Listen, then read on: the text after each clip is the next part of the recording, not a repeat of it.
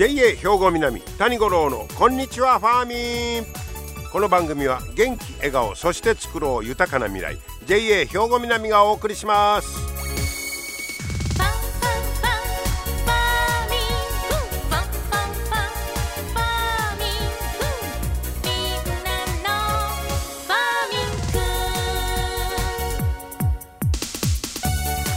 こんにちは谷五郎です7月も終わろうかという頃になってまいりましたがおととい、えー、昨日おとといで7月28日は土用の丑の日でしたけども、えー、七十二候で言いますと土潤うて蒸し暑しと。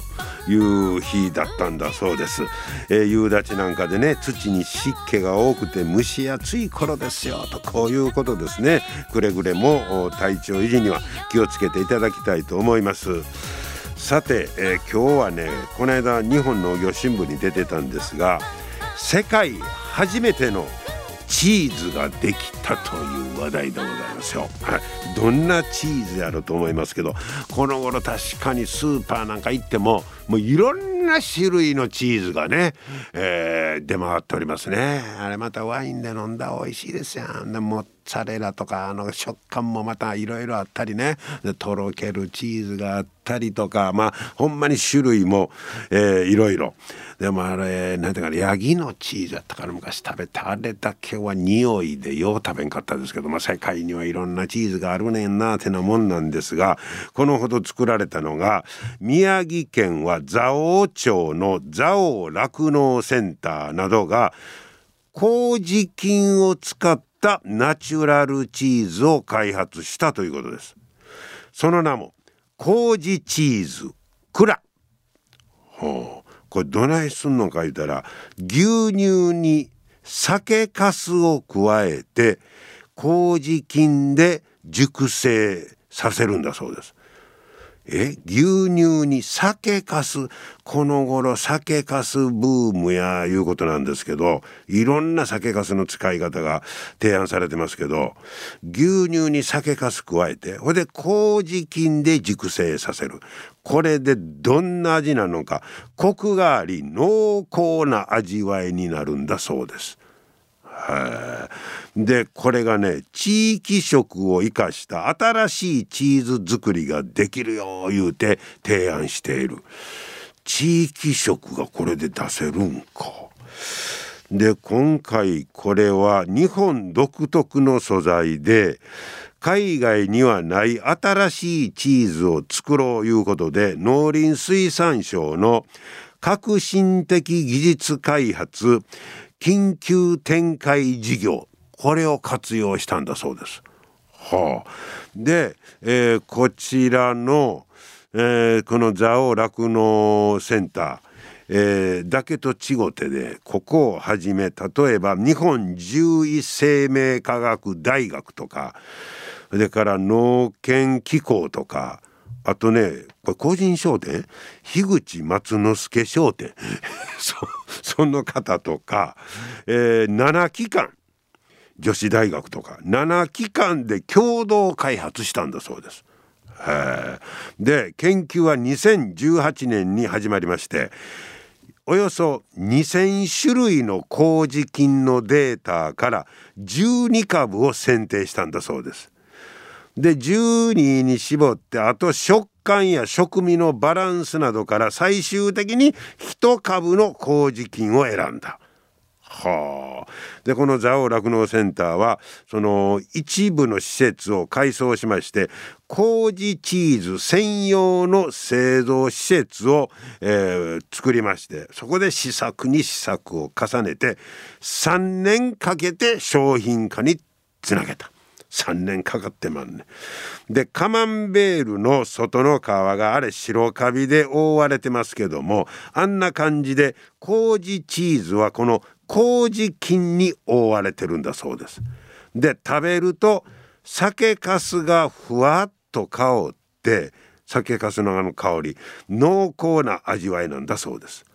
でうまみ成分のグルタミン酸。これはカマンベールと比べて5倍多く含まれているということです。えー、熟成度合いも早く生産の回転が早い。ああ。で購入後買うた後も麹菌が生きてますから味が変化するんだそうです。これよろしいや面白い、えー、まあ、ワインなんかと一緒やあれ。ねあの酸素入ったら開いたなってな感じになりますけど。でこの蔵王酪農センターによりますと一度に、えー、食べず冷蔵庫で保管して変化する味わいを楽しんでほしい。これは面白いな。どんな味に変わっていくんやろうね。でえー、大学の先生が言うてます。麹菌が使われるナチュラルチーズは世界で初めてなんだそうです。麹菌のあんまイメージなかったですもんねチーズと、えー、世界初めて。ナチュラルチーズがね。で全国に普及して国産チーズを盛り上げたいと。意気込んでおりますで今、え、この技術作る技術は特許申請中なんだそうですで全国に広めていくで地元の酒粕を使ったらその地元の独特の麹チーズができると。こういうことですね。なるほど。えー、地元の酒粕それぞれ、まあ、酒蔵の味が出せるんやないかという。これからはチーズ買いに行こうどこ行くの？酒蔵へい。う時代になるかもしれん。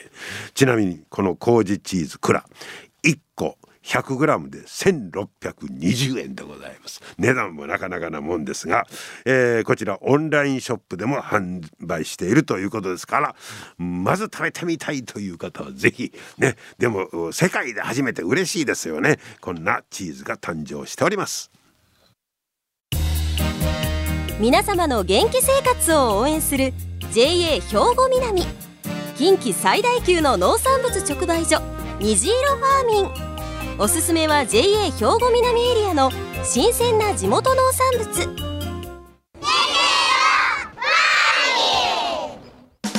JA 兵庫南は新鮮で安全な農産物の供給。人との触れ合いを大切に地域社会への貢献。人農業自然が共生できる地域社会づくりに取り組んでいきます。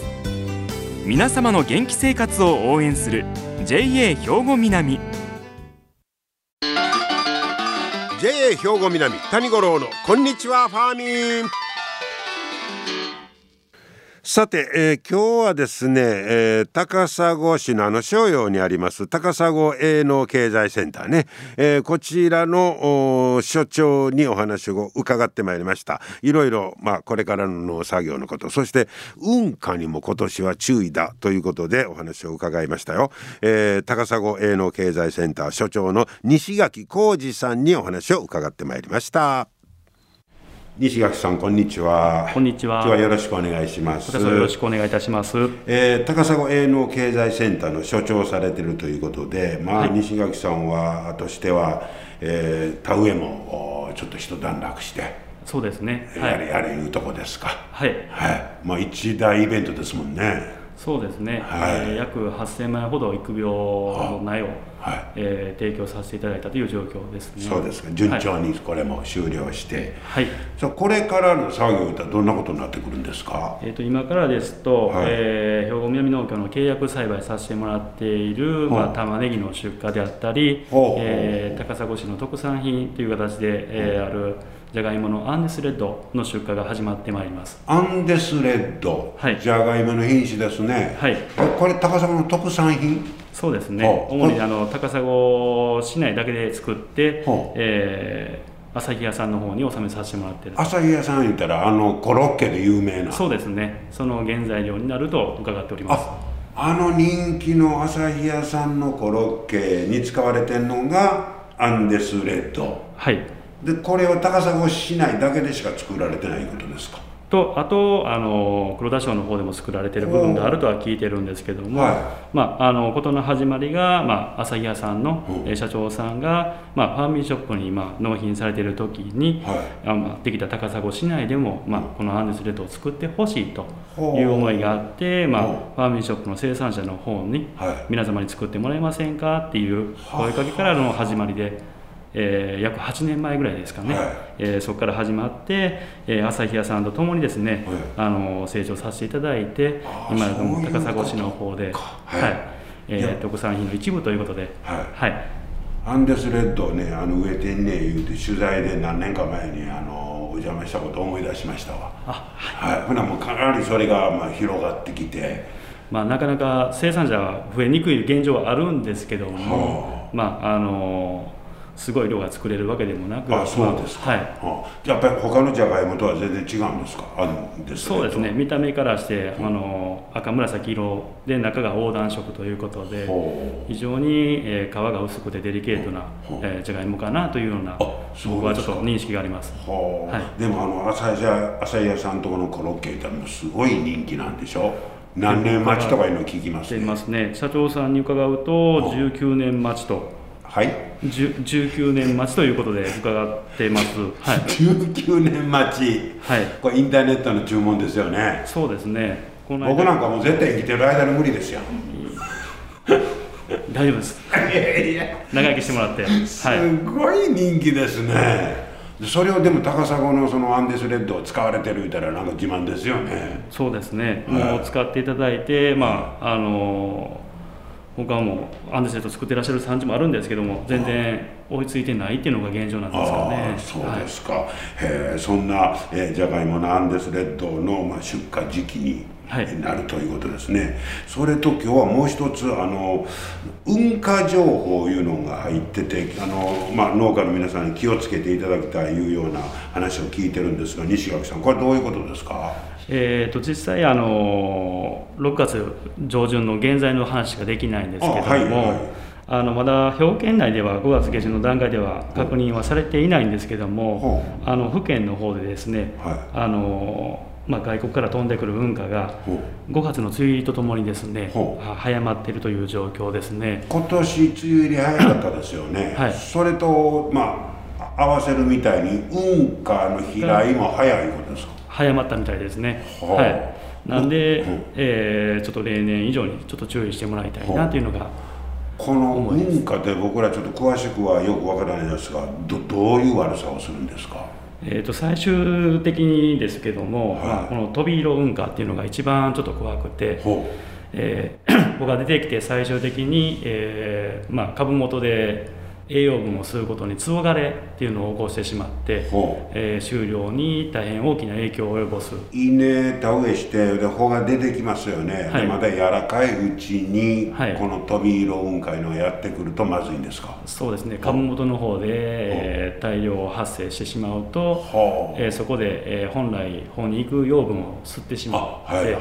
えー、枯れてしまうと。ということで、えー、それがまあ広がっていくと壺状に枯れていくので壺状はい。で、まあ、円形に枯れていくんで最終的にはもう収,、えー、収穫量がゴンと減ってしまう。あかなり収量ダウンになる、はい、ということですか。でなんか刈り取る時も面倒くさいんですって。ちょっと刈り取るのを分けていただきたいというのがあその、はい、例えば飛び色運河の被害に遭ったところを。まあ避けて買っていただいて、はあ。まあ、混ぜないようにはしていただきたいですね。ということはもう作業もだいぶ手間がかかるいうことですね。そうですね、はあ、で一緒に買ってしまった方、まあ、ちょっと連絡いただくことがあって、聞いたら、はい、えー、ちょっとお米が美味しくなかったっていうことを聞いてしまったので余計にちょっと借り分けをしていただきたいな。美味しいお米にまで影響が出てしまういうことですね。そうですね。あこれちょっと面倒ですね。その飛び色運河今年はちょっと発生時期がいつもより早いですよいうことですね。そうですね。で農家の方としてはこれ気をつけると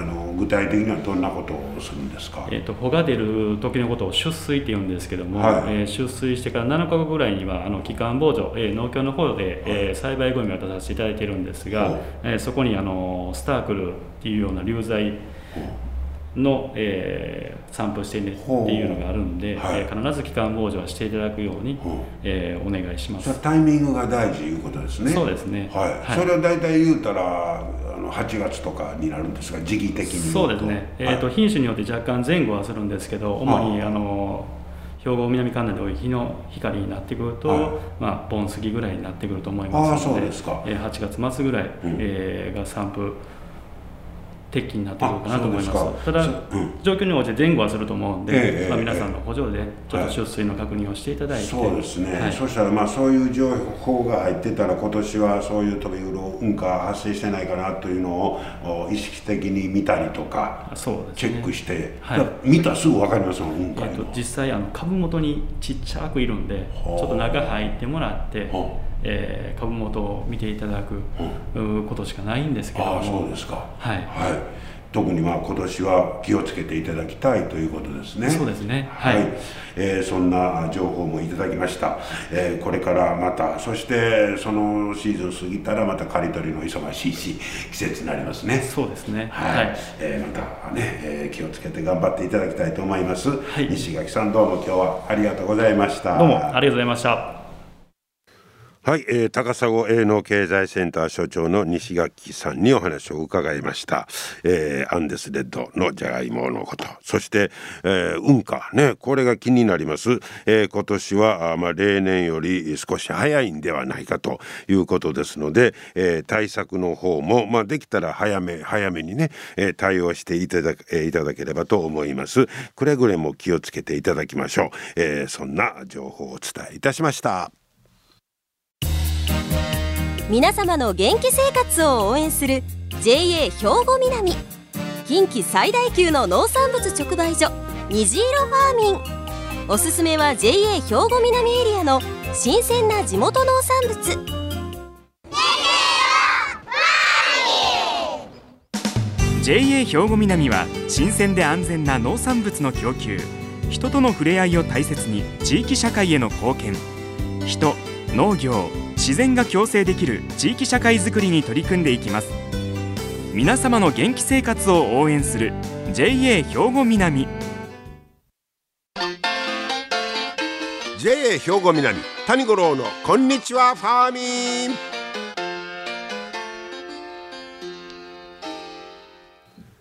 さあ続いてはファーミンアグリメッセージです。今日は JA 兵庫南清掃年部の坂本三郎さんにズッキーニについて教えてもらいましょう。坂本さんこんにちは。今日はよろしくお願いします、はい、よろしくお願いします。今日はズッキーニについてのお話なんですけど、はい、えー、ズッキーニだいぶ人気出てきてるんですかね。そうですね。最近はもうちょっと、うん、ヨーロッパ系なんで、う。んおしゃれで、まあ、おしゃれっていうか映えるっていうか そういう感じで、まあ、人気が出てきてるとは思います、はい。まあ、夏の野菜。そうですね夏が代表ですね。ですね、僕も好きなんですけど、はい、これ作る方は割とこれ作りやすいんですか？そうですね。比較的も家庭菜園でも作りやすい野菜だとは思います、ああそうですか、はい、ねでまあ人気の方も出てきているとそうですね。いうことですけど僕これあれなんか油と相性いいんでしょ油とそうですね比較的、うん、いいと思います。ね、はい、それから炒めて、えー、それできゅうりみたいな感じやけどきゅうりともまた違う。また違いますね。まあ、はい、まあズうん、ズッキーニ自体を器にして映える料理っていうか、あ器にそうですね。削削ってもうズッキーニの外側を器っていうかみたいにしたら。あそうです、はい、削った肉詰めとかして。はは中くり抜いたりして、ね、おしゃれな料理にもなりますしなるほど、はい、今流行りのインスタ映えみたいなのに、ね。はい、もあって人気がある、ということですかね、はい、でこれ大体期間でいうといつぐらいまで？そうですね。もう年中？いや年中ではないですけど、まあ、春から秋にかけてですよね、はあはあ。はいまあ今からしばらくいけますね。そうです。今からが旬だと思います、はい、であの夏野菜カレーなんかにも僕入れたりするああそうですね。もう何入れも比較的合うとは思うんで、ですね、はい、あれかぼちゃの仲間になるんですそうです。かぼちゃですね。だからほっとったらむっちゃでかなりますよね。そうですね。ちょっと。あれ大きさ食べ頃の大きさみたいなのあるんですよ食べ頃はやっぱり25センチぐらいですかね。長さがね、はい、あやっぱあんま大きなりすぎてもあそうですね。あまりにも大きくなると、はい、そうですか、はい、ねそんな、えーまあ、人気が出ている、えー、ズッキーニということでじゃあこれからもういっぱいもう並んでると思いますし、はい、大いに食べてもらいたいですね。はい、はい、えー、ズッキーニ美味しく食べてください。どうも坂本さんありがとうございました。ありがとうございましたはい。ズッキーニ美味しいですよね、えー、あれさやからあのかぼちゃの仲間ということでなんか見た目というかなんかきゅうりみたいな感じしますけどもね、えー、でも本当に美味しいズッキーニの美味しい、えー、季節です。て、えー、たくさん召し上がっていただきましょう。JA 兵庫南谷五郎のこんにちはファーミン。さあ最後は職員紹介のコーナーです。今日は伊保支店の野々村ゆり子さんです。野々村さんこんにちは。こんにちは。よろしくお願いします。よろしくお願いします。えー、野々村さんは伊保支店で、えー、はい、今担当は？今は窓口担当で。窓口。はい。もう一般的なはい、貯金とか、はい、貯金の方の貯金のね担当はい、えっとこちらへ、あの移動で来られたのは今年度から？はい今年度から窓口の担当になりましたそれまでは？それまではあの外回りを6年間はいあのさせていただきました。えー、それはどこの支店で？えっと以前は換気支店で、その前は高砂西支店で外回りをしてました。そうですか。じゃあもう外回りを6年間、はい、もう長いことやってこられてね。はい。でも全然また違う。そうですね。何が一番違います？うん、あのー、まあ。外回りだったら、うん、あの集金先のお客様、はい、まあ、毎月顔を合わす方とお話しする機会が多いんですけれども、まあ、窓口はあの、まあ、一元で来られる方もお手ですし、うんはいはい、まあ、その方にこういい提案をするっていうのが大きな違いですかね。うん、なるほどね。まあ外回りだったら大体あの自分の、はい、あの担当のお客さんへの大体ある程度決まっているけど、はい、窓口は全然違いますもんね。違いますね。やっぱり、はい、あの気気を気を使うとこも違いますか？全然。そうですね、うん、その来られた方がどういった方なのかがちょっとわからない状態でのお話なんで、ね、はい、そうですか、はい、そんな、まあ、新しい職場にも、まあ、だいぶ慣れましたか？はいあのー、いい職員にも恵まれてはいあの仲間たちとあそうですか、はい、あの楽しくやっております、えー、じゃあ趣味なんかはどんなことやってあるんですか？趣味はあの以前は、まあ、旅行に行くことが趣味だったんですけど、うんはい、今はちょっとコロナで行ったりできないので、ね、あ。のまあ、家で、うん、あの小さくこうあのプランターで家庭菜園をやっております。あそうですか。はい、えー、今やったらどんなもの作ってるんですか？今でしたらあのトマトとか、うん、ピーマンとか、うん、あとオクラとかきゅうりも作ってます。えー、プランターでね。プランターで、はい、楽しいでしょう。楽しいです。ね、はい、もうなんか農協職員の鏡鏡みたいな。ね、そうですか。はい、はい、えー、そんまあ旅行に早くと行けるようになったらね、はい、いいのになって思いますけども。はい。じゃあなんかコロナ明けて旅行行けるとなったら一番行きたいとこってありますか？えーそうですね。私あの去年の10月にあの結婚したんですけれどもあの新婚旅行にまだ行けてなくって あのハワイに行きたいです。そら行きたいね早いことね、はい、そうです。お預けなんてね。お預けになってます。それはそれは。じゃあ最後に、はい、えー、これからの、えー、今後のね、えー、ことをも聞いときましょうか。抱負なんかをね。はい。えっ、ー、とまああのいつも JA をご利用していただいているお客様で、はい、あの窓口に来ていただける方、うん、今はもうコロナ禍でだいぶ来店数も減ってるんですけど、はい、あのまあ、来られた方を大切に、はい、一人一人に合った提案をしていけたらなと思います。うん、そうですか、はい、これからもますます頑張ってくださいね。はい頑張ります、ありがとうございました。ありがとうございました。はい伊保支店の野々村ゆり子さんご紹介いたしました。